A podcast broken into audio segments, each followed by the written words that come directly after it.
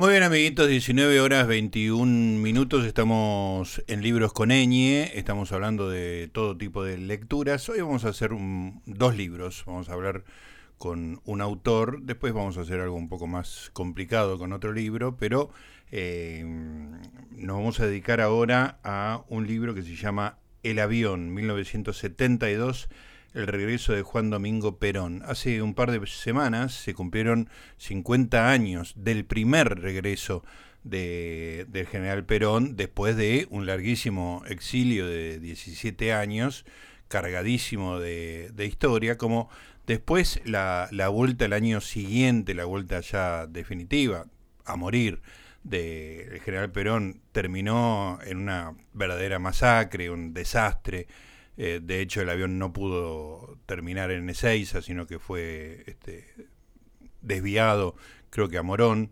Eh, un poco quedó fuera del recuerdo esta primera, aunque hay una imagen muy icónica que es la de Rucci sosteniendo el paraguas un día de muchísima lluvia, pero este, cuando uno piensa en la vuelta de Perón, piensa en, eh, en el 73, ¿no? cuando vuelve con Cámpora presidente. En este momento era Lanuse presidente.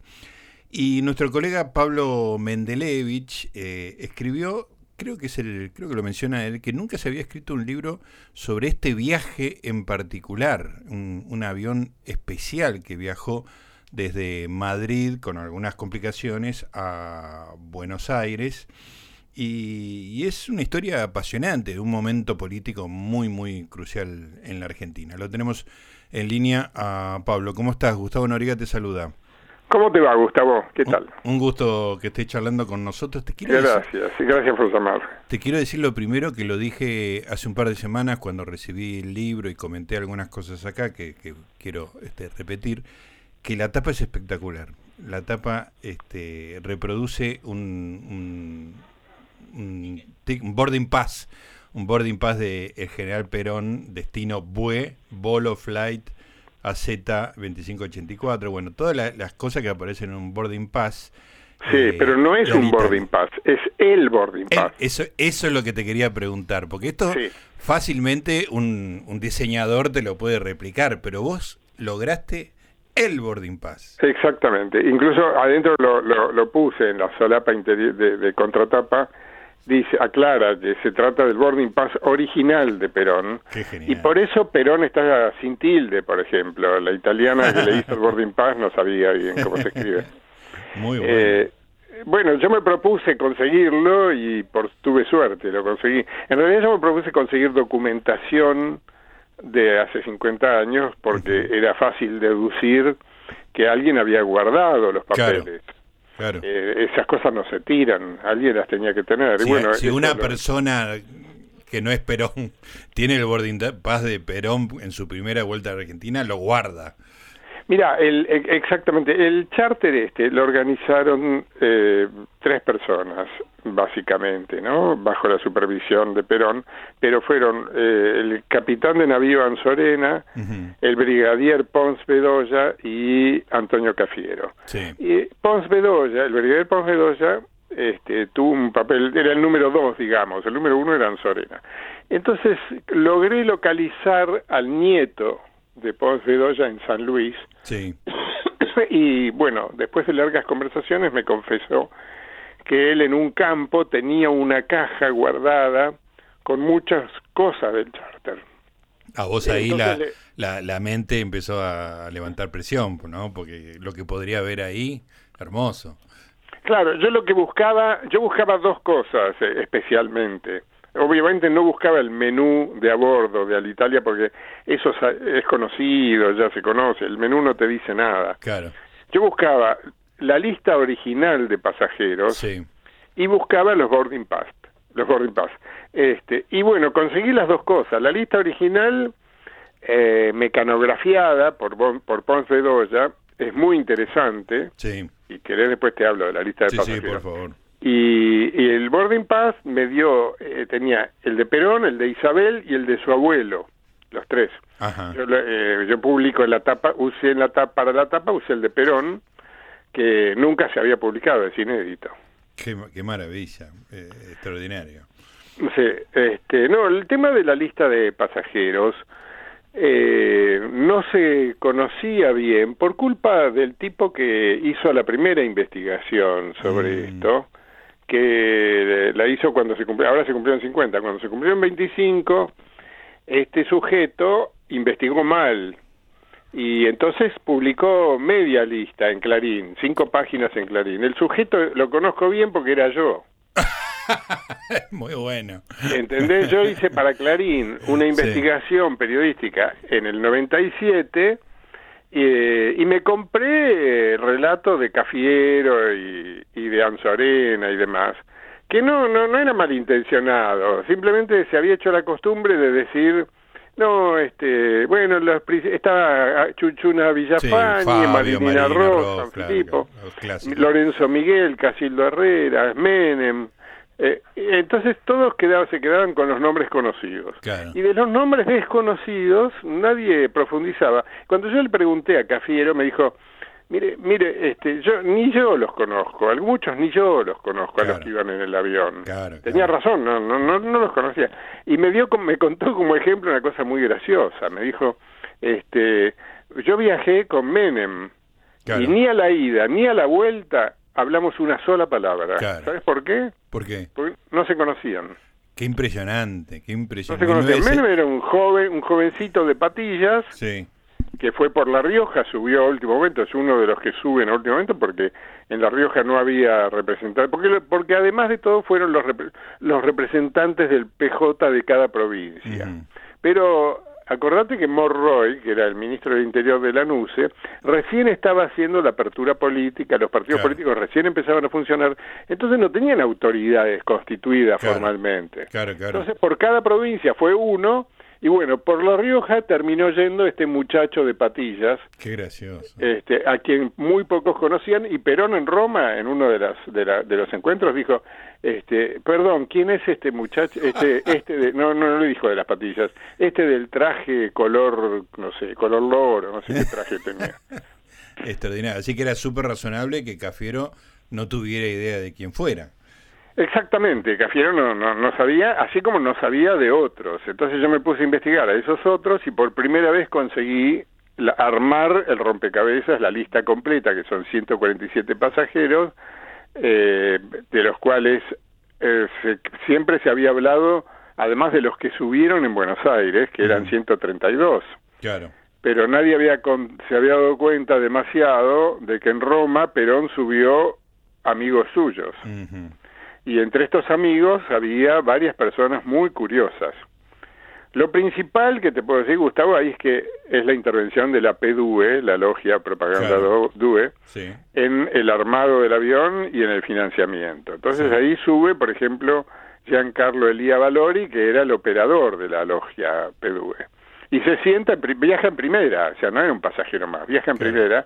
Y no solo eso, sino que cuando están llegando a, a Buenos Aires, la- las autoridades militares argentinas se comunican con el avión en italiano, Ujú. en un avión de Alitalia. ¿no? Alitalia, claro. Entonces se comunican con el piloto y le dicen, este, ¿cuántos, eh, ¿cuántas personas están pensando que van a bajar del avión cuando lleguen? Eh, o sea, mientras eh, pa- pa- acompañando a, a Perón, ¿no? Sí. Y entonces ellos dicen 20, contestan. No, no, el, el gobierno militar solo autoriza bajar a 8.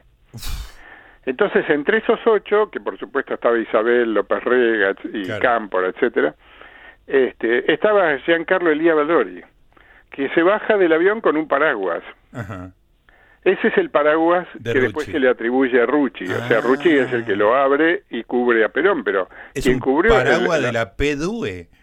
Claro, el, pro- el- el que protegió en realidad a Perón fue la PDUE, que es una metáfora mucho más perfecta. Tremendo. Porque la PDUE había tenido mucha injerencia en el armado del avión. Claro, qué Yo espectacular. lo, lo- yo lo localicé al paraguas incluso. Ah, sí, físicamente sí. ¿Lo, lo tocaste. Sí, sí, sí, lo tiene, lo tiene el hijo de Ajá. Rucci. Sí. Yo hablé con él y todo, él lo tiene en un tubo de acrílico guardado y es muy divertida la forma en la que lo recuperó. Bueno, todo eso está contado en el libro. Sí, sí, claro.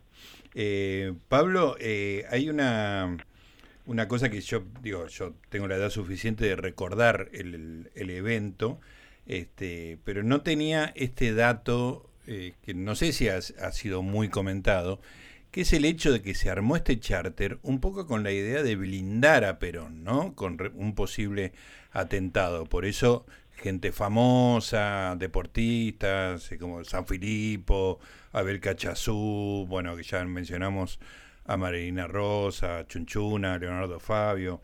había una idea de, eh, protegerlo con una especie de escudo humano a prueba de atentados, ¿no? Sí, y era una idea bastante razonable. Sí, claro. Porque Perón se va el 2 de octubre del 55, levanta vuelo en el hidroavión que le manda a Stroessner, eh, y en ese momento ya la Armada tenía orden de bajar ese avión paraguayo, eh, después hubo una contraorden y no lo bajaron. Pero la idea de matar a Perón estaba latente, después le metieron una bomba en Venezuela, eh, casi el chofer se salvó de casualidad, este, le, pusieron una, bomba en el motor de su auto y se salvó. A Perón lo quisieron matar un montón de veces. Y es verdad que en el 72, cuando volvía, los sectores más gorilas, que no era eh, la dictadura militar, eh, la NUCE no quería eso. Claro. Al revés, para la NUCE eso lo unificaba con Perón, el temor a los extremos, a los extremistas. Sí. Entre los extremistas eran los que los que decían, además los, los más gorilas decían, se escuchaba en la Argentina decir en ese momento, este, a ese avión hay que bajarlo.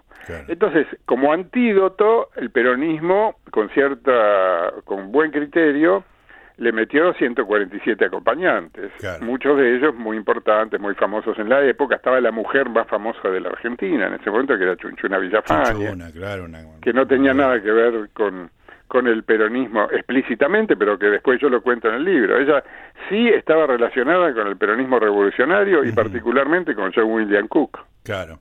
Eh, hay, hay, una cosa muy impresionante que, que si uno lo piensa un poco es inevitable, pero eh, vos lo pones escrito y, sacude, que hay gente que en ese avión, gente que después mandó a matar a otra gente que estaba en el mismo avión, digamos, ¿no? O sea, sí, eso eh, eh, creo que ese es el un poco el eje de, esta historia, ¿no? Em, en el avión y en todo el operativo de Perón Vuelve, lucha y vuelve, en la concreción de ese eslogan, em, había una gran eh, concordia, había mucha concordia, mucha camaradería entre los sectores. Lo que pasa es que eran sectores muy extremos del peronismo. Estaba lo que en la época se llamaba la ultraderecha y la ultraizquierda del peronismo, que por única vez estuvieron juntos. Y además estuvieron juntos embutidos adentro de un avión. sí, que podrían este, haber sido víctimas de un mismo atentado de, de los gorilas, ¿no? Pero además varios, yo hablé con todos los sobrevivientes, que son el 10% del pasaje. Mirá y gente como Nilda Garré, Marilina Ross, me cuentan, sí, este, la camaradería era fabulosa, eh, este, se llevaron muy bien, tanto a la ida como a la vuelta, incluso publico fotos donde vos ves a, a Perón con Ortega Peña, este, Ortega Peña, claro. y con y con muchos de la de la derecha peronista y con militares, porque en el avión el sector más numeroso, esta es una cuenta mía, sí era el de los militares, había 15 militares sí, sí, sobre 147 pasajeros. el 10% eran militares. El 15 este, militares, 10 sindicalistas, 7 deportistas, 7 artistas también. Es muy impresionante que la delegación de militares era la más este, numerosa. Por supuesto, militares peronistas, ¿no? Claro. Cada uno con, mucha con mucha historia, por otra parte. Em, y no me acuerdo dónde iba. Este, eh, sí, estábamos hablando un poco de, de, esa cobertura de famosos como Chunchuna. Ah, sí, sí, sí, sí. Este, bueno, entonces eso hizo que también hubo mucha distracción respecto de los personajes medio oscuros que había ahí. Claro. El, el más oscuro que yo encontré es el inventor de la picana eléctrica portátil. Ese dato es tremendo, tremendo. Contalo, por favor.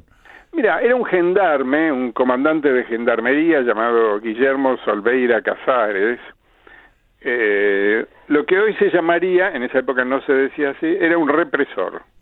Pero no era un represor peronista, era un represor de profesión. El Profesional represor, claro. Era represor, represor en la década del 30, eh, sobre todo en Chaco, en el litoral. este, contra los grupos aborígenes, lo mandaban a hacer ese trabajo. Eh, eh, lo que pasó fue que se relacionó con Perón cuando Perón era ministro de guerra, era el eh, este este Solveira Casares era el que le marcaba eh, sindicalistas opositores y contra y, y después iban presos.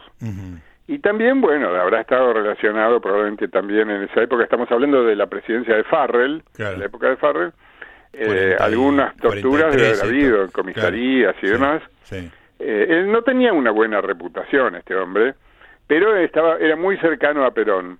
Eh, y hay, ahora ya se conocen la correspondencia eh, posterior entre Solveira Casares y Perón, y es impresionante. Perón en una carta le habla pestes de John William Cook. Claro. Este, tenían, pero se ve que tenía una relación bastante estrecha. Y nadie sabía que estaba en el avión, que este hombre iba en el avión. Él, él en realidad pasó a las enciclopedias porque eh, Leopoldo Lugones inventó la picana eléctrica y este la perfeccionó, inventó la picana eléctrica portátil. Claro, imagino que antes era con cables al tomacorriente. Claro. Y después él independizó del, del tomacorriente. Imagínate el progreso, ¿no? Porque eso permitía torturar en cualquier lado. Impresionante y cómo se iba a aplicar eso después del 76, ¿no? Sí. Ese señor venía en el charter. Qué impresionante, ¿no? Realmente es, es muy fascinante.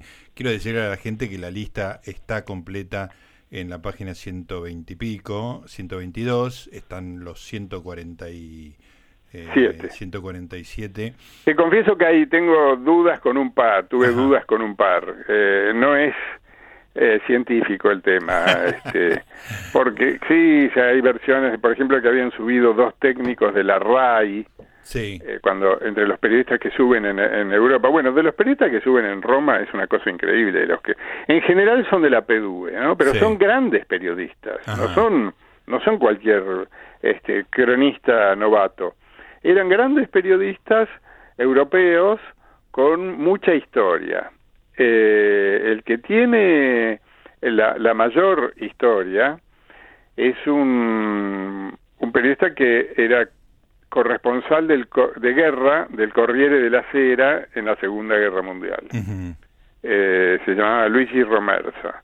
Y, y este, este señor tenía 26 años en el 43, la mañana que lo llamó Mussolini, porque él era fascista, me olvidé decirte. Sí, un pequeño dato. Era fascista. Entonces lo llama Mussolini y le dijo, le dijo, necesito que se vaya a Berlín eh, a averiguarme, hacerme un informe sobre las armas secretas que tiene Hitler. Y el tipo lo mira y le dice, sí, ¿cómo, voy a hacer eso? Yo soy muy, muy buen periodista, pero ¿cómo voy a hacer ese trabajo? No, no, no se preocupe, le dice Mussolini. Yo le voy a dar dos cartas de recomendación. Entonces le da una carta para Goebbels y otra para Hitler. A la miércoles. Cuando llega a Berlín, lo va a ver a Goebbels. Goebbels levanta el teléfono y en alemán dice cosas, sí, sí, ya va para allá, le dice, y se lo manda a Hitler en persona. Entonces Hitler, eh, como este hombre venía de Mussolini, lo sube a un avión, lo pone en un avión y lo manda a una isla, no, no me acuerdo ahora el nombre de la isla, pero todo esto está contado en mi libro, este, donde él presencia una detonación nuclear o algo parecido. No, es, no está muy claro para los historiadores qué es lo que vio este hombre, pero sí que en el lugar después, muchos años después, se encontró radioactividad. Este, bueno, esto es lo que se supone, esto a partir de, ahí se supone que Hitler tenía la bomba atómica. Eh, viste que hay una gran discusión historiográfica sobre eso. Este es el testigo de eso. Este señor venía en el charter con Perón. Impresionante. Ahora pregúntame por qué. La razón es que él tenía mucho acceso a Puerta de Hierro. Tenía mucha relación con Puerta, eh, mucha relación con Perón a través de visitas a Puerta de Hierro. Entonces Perón lo invita al charter. Así como, como y él vuelve venite con, nosotros, claro. Sí, sí, y tanta relación tenía que al año siguiente, eh, no al año siguiente, a los dos años, en el 74, ya siendo, no me acuerdo si fue, no, perdón, fue en el 73, eh, en octubre del 73, eh, pocos días antes de las elecciones, eh, de, pocos días antes de la asunción de Perón en la tercera presidencia, que fue el 12 de octubre. ahí él le da un reportaje a, a Romersa y le dice cosas terribles sobre, porque acababa de ocurrir eh, un ataque del ERP, entonces le dice cosas terribles sobre la guerrilla marxista y sobre Montoneros, este, que fueron muy importantes, pero bueno, lo eligió a este ex fascista para decirle eso. O sea, todo, toda esa historia es inédita, no había sido contada por el hecho de la relación que él tenía con estos periodistas en algunos de los cuales yo logré establecer que, que pertenecían a la PDUE, en otros no sé. Claro. Ahora, Pablo, cuando vos decís que la lista eh, es a lo que vos llegaste, no es científica, pero esos nombres que vos ponés estuvieron, digamos, a lo sumo se te escapa alguno oscuro que apareció por ahí. Sí, eh, había muchos personas, muchos personajes grises también del peronismo y eso también lo ves en, mis entrevistados. Cuando yo entrevisto a los sobrevivientes también aparece un poco de todo entre los que están vivos. Eh, entre ellos me apareció el fundador del Partido Laborista del 45, Basualdo se llama, es un hombre muy mayor, pero que me contó cosas fabulosas. Nadie lo conoce a Basualdo. ¿Vos decís Basualdo? Eh, eh, y bueno, la gente lo conoce con toda razón porque fue un hombre eh, que perteneció a la historia, pero de los años 40. Claro. ¿Y por qué es importante lo que dice Basualdo? Porque fue un negociador directo entre Lanusse y Perón. Mm. Él, a él, él lo veía a Lanusse en un departamento que está enfrente del hospital eh, alemán, eh, sobre Avenida Pueyrredón. Ahí, ahí hablaba con Lanusse. Y después se iba a, a Puerta de Hierro y hablaba con Perón y le contaba lo que había hablado con Lanusse y él te cuenta todo, todo lo que le dijo uno y lo que le dijo el otro y cómo estaban esas negociaciones. ¿Entendés? El, el, él, no, y no era el único negociador, él era uno de los negociadores. Déjame decirte, Pablo, que eso es una de las cosas más este, interesantes que tiene el libro, que es toda la negociación previa, digamos, y la figura de Lanuse, que es una figura muy interesante en la historia argentina, sobre todo como una especie de militar liberal, si se quiere, en algún sentido, en el sentido de, de, no ser de los más este de los más duros, de los que vinieron después, de hecho él fue muy crítico de la dictadura, pero tenés mucha y muy buena información sobre, incluyendo una cosa que me, me fascinó, que es que le, le, escupió el asado a Cafiero, que era que iba a ser el, en vez de Cámpora el candidato. Es, ¿Entendí bien esa parte? Sí, perfectamente. Los candidatos eran tres, eran Cámpora, Cafiero y Jorge Tayana padre.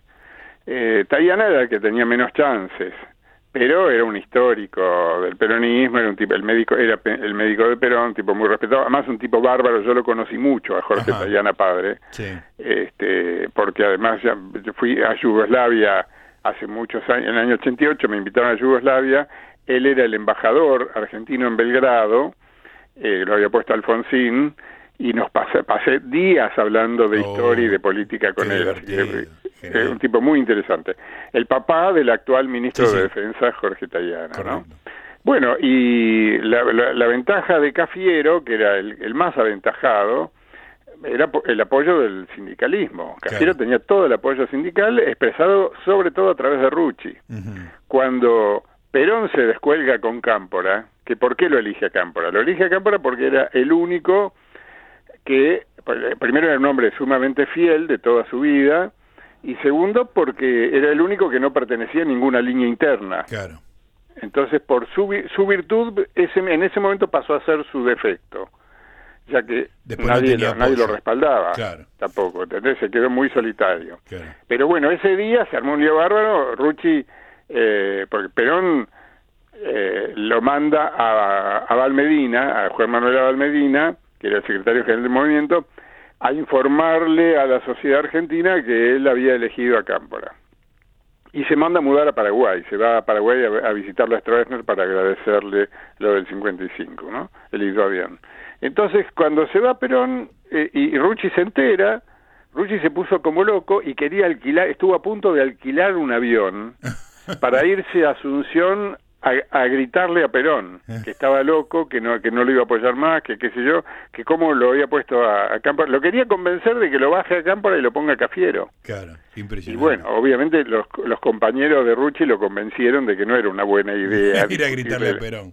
discutirle las ideas al líder, ¿no? Sí, sí, bueno, lo, que- lo que pero hizo Rucci- Montonero después, pero... Lo que pasa es que Rucci efectivamente era el niño mimado de Perón, por Mm. eso es que cuando lo- los montoneros, lo, primero por eso lo eligen a Rucci para como víctima, Sí. y cuando los montoneros matan a Rucci, eh, en septiembre del 73, este, Perón ese es el momento en el que rompe con, Claro. con la guerrilla. Es un poco increíble que hayan tomado una decisión así, ¿no? Es un nivel de, de no sé, de falta de lectura, más allá de la deshumanidad, ¿no? De la falta de humanidad de mandar a matar a una persona, eh, tirarle semejante hecho a Perón es como una declaración de guerra muy brutal. Sí, porque, bueno, porque estos chicos, que eran chicos, pensar que cuando lo, lo secuestran y matan a Aramburu tenían 20 años, 22 años, en el año 70, y ahora estamos hablando del 72, 73, eh, eran muy muy primarios en sus deducciones. Sí, Ellos sí, creían sí. que iban a ir a la patria socialista porque lo iban a convencer a Perón de que había que hacer la revolución. No, Imagínate. Tremendo. Una brutalidad increíble. Ahora, nos quedamos eh, con lo de Cafiero y Lanuse. Sí, este, ese fue un episodio, un error de Cafiero, muy torpe. Eh, Ca- em, Perón le dice directamente a Cafiero en Puerta de Hierro, este, usted no hable con, con los militares, usted no hable con la NUCE, de eso me ocupo yo, le dice Perón a, la, a Cámpora, ah, perdón, a Cafiero. A Cafiero. Y. Cafiero lo desobedece Sí, porque va Sajón, Sajón era el secretario de prensa de la NUCE, que era un también operador político, y le dice a Cafiero, este, pero no, eh, cuenta Cafiero, en sus memorias Cafiero cuenta que primero le empiezan a, ca- la NUCE lo empieza a mimar, se lo encuentra en una cena Sí. y le empieza a preguntar por la esposa y qué sé yo, ya que, o sea, la relación de la NUCE con Cafiero, la NUCE astutamente la construye antes. Entonces después va Sajón y le dice, el presidente quiere hablar con usted en secreto. Y es por la seguridad de Perón, es por la seguridad de, Perón en, en el retorno. sí. Y él Entonces, sintió que tenía que hablar, claro. Claro, Cafiero pensó, ah, bueno, si es por la seguridad de Perón, Sí. entonces voy a ir, lo voy a desobedecer porque es por la seguridad de Perón. Y metió la pata hasta el caracú. Y bueno, Sí. fue, eh, es muy divertido cómo cuenta todo, yo lo cuento eso también, cómo cuenta Cafiero esa entrevista con Lanusse, este, que se, se tuvo que agachar para entrar a Olivos y qué sé yo. Sí. Este, y fue una conversación muy acalorada Muy muy, muy muy muy polémica.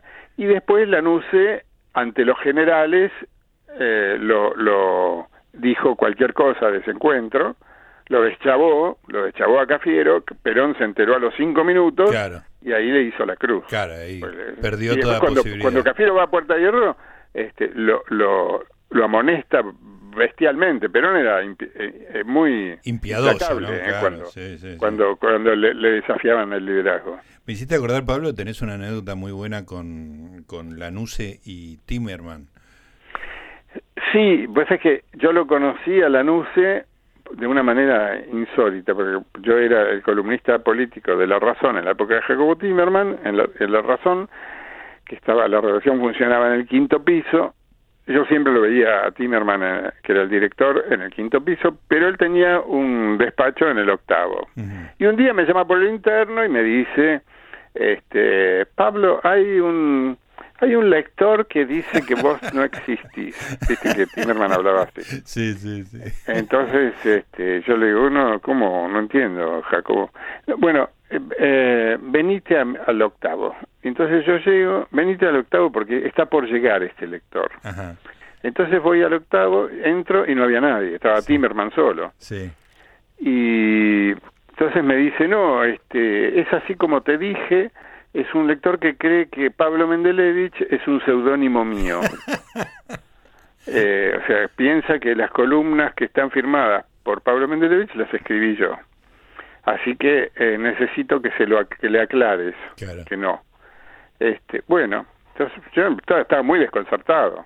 Me no tenía idea por, qué por un lector tanto lío. Sí, sí, claro, con toda la gente que lee los diarios, ¿no? Sí, sí, entonces suena el interno, sí, sí, que suba. Y a los dos minutos se abre la puerta y aparece corpulento, circunspecto y muy grandote era, este, y muy canoso, el general Lanuse. y entonces extiende su mano, me da la mano y me dice, ah, usted existe. Porque Jacobo dice, eh, general Pablo Mendelevich. Ah, usted existe. Digo, sí, creo que sí. muy bueno, qué gran momento. Y ahí nos sentamos a charlar muy amigablemente, muy amablemente. Era un tipo muy muy este, jovial en esas circunstancias. lo que no, no, no este, encoge su condición de dictador anterior, ¿no? Este, esto ocurrió, eh, pensar que Lanús se gobernó eh, desde el 71 hasta el 73 y esto que te estoy contando pasó en el 87. Claro, claro. Escúchame, tenía, él tenía una relación muy fluida con Timerman. Sí, sí, eran medio, sí, muy cercano, muy, muy, muy fluida, muy cercano eh, sí, de, anterior ya de, durante la presidencia, incluso este sí, sí, habían habían sido había sido muy importante esa relación en la línea del diario La Opinión, donde yo trabajé entre el 75 y el 77. Muy jovencito en esa época. Eh, sí, yo fui yo obviamente esto es después, ¿no? Yo entré en la época de Isabel a La Opinión, pero la opinión en, el, en su origen, la opinión sale en mayo del 71, pleno gobierno de Lanuse. De Lanuse, claro, sí, claro. Y ahí un tipo clave en ese vínculo era Helvar.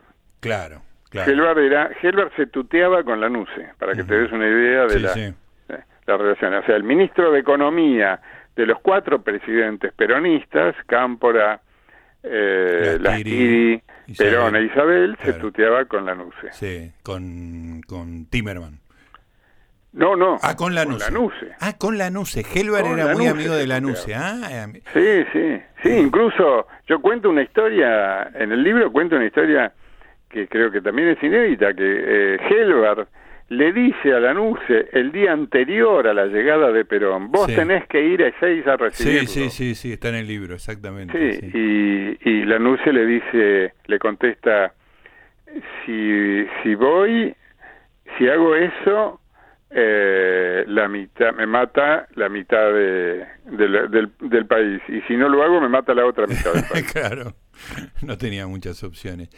Pablo, eh, toda esta parte de, la década del 70 es realmente apasionante y tenés unos aportes que me parece que son muy importantes para la, para la historiografía. Pero me quedé muy impresionado y de hecho lo leí hace un par de semanas acá en este programa. Un dato que yo no, no sabía, una anécdota que yo no sabía, por ahí este, se me debe haber estado en los libros de Félix Luna, no sé, pero se me escapó, que es cuando es el golpe del 55, la historia esa de que él se va en un auto eh, que lo llevan al puerto, que el auto se para y él le va a pedir un colectivero que los remolque. Es una historia Es una historia muy poco conocida. Ah, ok, no era yo el que no lo eh, sabía. no, es, no es inédita, está, eh, creo que está, por ejemplo, está contada en forma muy chica en la biografía de Perón de Joseph Page. Ah, Page, la leí y se me escapó, sí, la leí hace sí, 40 Pero está así al pasar. Sí. A mí me llamó tanto la atención ese episodio que lo investigué más y por fuentes paraguayas encontré mucha más información. Este, por, por fuentes paraguayas, porque Perón estaba en condición de asilado paraguayo y los protagonistas, los, testigos de toda esa historia eran paraguayos. Claro. El, él se va de la residencia presidencial. El, golpe del 55 fue un golpe muy largo. La gente no tiene un presente eso por ahí. Duró 12 días el golpe. Ah, claro. Eh, la gente piensa, ah, bueno, vino la Libertadora o la fusiladora y lo derrocaron a Perón. Como no, el, no. Como el 24 de marzo del 76 que entran y se cambió el gobierno. Claro, eso fue un golpe instantáneo que en un, en un día. El del 55 tuvo muchos, eh, muchas idas y vueltas, mucha confusión, este, muchas vacilaciones de los golpistas, ¿no? Claro. Este, pensá que había varias líneas, estaba la línea de Lonardi, la de Aramburu y la de, la de Rojas también. Eh, entonces, Perón sale de la residencia presidencial, o sea, de lo que hoy es la Biblioteca Nacional, y se va a Callao y Viamonte, que es donde hoy está el consulado paraguayo. En ese momento funcionaba la embajada ahí. Llegó tan temprano, porque fue, esto fue eh, un día que llovía mucho, ¿no? Era el eh, esto era el, eh, creo que era el 20 de septiembre. Llovía muchísimo a cántaros y entonces llegó muy temprano, no estaba nadie, estaba el, sereno nomás, que recibe al presidente de puesto. ¿entendés? Todo el país estaba hablando de Perón porque acababa de ocurrir el golpe de Estado el 16 de septiembre. Claro. Y se aparece el presidente de puesto ahí en la embajada. Entonces, enseguida lo llaman al embajador, que se llamaba un hombre de apellido Chávez, que se va hasta la embajada, que tenía relación, el que tenía más relación con Perón era el agregado militar, eh, que era amigo de Perón. Entonces eh, Chávez, el embajador Chávez, le dice, bueno, pero vámonos de aquí, por, vamos, hay una anécdota que yo no cuento en el, libro, pero que es muy divertida. Empiezan a hablar los operadores, los, diplomáticos paraguayos empiezan a hablar por teléfono, qué sé yo, para llamarlo al embajador, pero hablan en guaraní. Entonces se les aparece, se les mete en el teléfono una voz de la CIDE, de un tipo de la CIDE que le dice, señor, está prohibido hablar en otro idioma. En el teléfono suena. Sí, sí, usted no puede estar hablando, usted como diplomático no puede estar hablando en un idioma, en otro, porque no entendían. Claro, claro. No entendían el guaraní. No, lo, no lo, podemos espiar si, no, si habla en otro idioma. es realmente tan bizarra. Entonces, Perón se va con, con el embajador a la casa del embajador, que queda, quedaba en Virrey del Pino y, y Cabildo, muy cerca de Virrey del Pino y Cabildo. Cuando llegan ahí, el embajador le da una habitación a Perón pensando que van a estar va a estar años ahí de como refugiado eh, en calidad de asilado no pero resulta que había hordas antiperonistas mejor llamadas gorilas que se estaban acercando a la casa del embajador paraguayo porque todo esto había trascendido. Claro muy peligroso. Entonces el embajador le dice no no vámonos de mi casa porque esto no es seguro claro. Eh, y bueno, ¿y dónde nos vamos? Mire, yo tengo una cañonera que la estamos reparando en el puerto, en la Darcenada. Vámonos a la cañonera. Claro. Ahí la gente, los antiperonistas no van a poder llegar. Claro. Este, pero para eso tenemos que sacar la cañonera del puerto. Y bueno, ya vamos a ver cómo hacemos, pues la cañonera no, no le andaban los motores. Entonces, cuando, yo, como te dije, llovía cántaros, se suben al Cadillac, y este y se van los cuatro que era el embajador Perón el chofer y el y el, eh, el agregado militar. Y cuando llegan entran al puerto imagínate cómo era el puerto de Buenos Aires en el año 55 sí claro. Entra al puerto a toda velocidad Perón en ese momento era el tipo más buscado de la Argentina. Sí sí sí. El más famoso y el más buscado quería que Perón les diera armas para pelear y la otra mitad quería matar a Perón. Claro entonces entra a toda velocidad el chofer y ¡pa! se queda en un charco, el Cadillac se le queda en un charco. Se le para el motor y no puede prender. Estaban a dos kilómetros de, la Darza. una situación que la ves en una película y no la crees. No, no, exactamente. Esta te la ves en Netflix y decís es un invento. Está, está, exagerado, claro. Perón se baja bajo la lluvia del Cadillac y mira para todos lados, no sabe qué hacer. Entonces de pronto ve que hay un colectivo parado, estacionado al costado y al costado, y este que era un zorro, un pícaro total, él sabía que el chofer tenía que estar arriba del colectivo porque esa línea terminaba en el puerto, o sea que el chofer estaría descansando en el colectivo. Para, para después hacer su ronda, digamos. Exactamente. Entonces se acerca el colectivo Perón, todo mojado, empapado, chorreando agua por todos lados, y le golpea la puerta al colectivero que estaba durmiendo sobre el volante. Qué maravilla. El colectivero levanta, abre un ojo, mira la puerta y ve un tipo parecidísimo a Perón. Claro, empapado. Eh, empapado, con la voz eh, de Perón. característica de Perón, le está diciendo, jefe, ¿no nos da una manito que se nos quedó el auto? Y el tipo dice, estoy soñando. Es maravilloso. Debo estar soñando, dice el chofer, el colectivero. Eh, superado ese shock, le abre la puerta y bueno, le presta auxilio. Por suerte tenía una soga. Claro. Entonces remolca al Cadillac los dos kilómetros que faltan para llegar a la cañonera paraguaya. Cuando llegan a la cañonera se suben y bueno, a la, cañonera, a la cañonera también hubo que remolcarla porque como te decía tenía los motores los motores bien, claro. Y para sacarla del lo de sacarla de la dársena fue un arreglo que hace el embajador Chávez con eh, Lonardi. Se reúnen en secreto y ninguno de los dos querían que Perón sea asesinado en el puerto de Buenos Aires, cosa que era bastante probable. Entonces deciden alejar 10 kilómetros la cañonera y ponerla en el medio del río de la Plata. Bueno, y así es como Perón termina 12 días flotando en el, río de la Plata hasta que le dan el salvoconducto en el hidroavión. Y el hidroavión ya se va a Paraguay y esa historia termina, pero...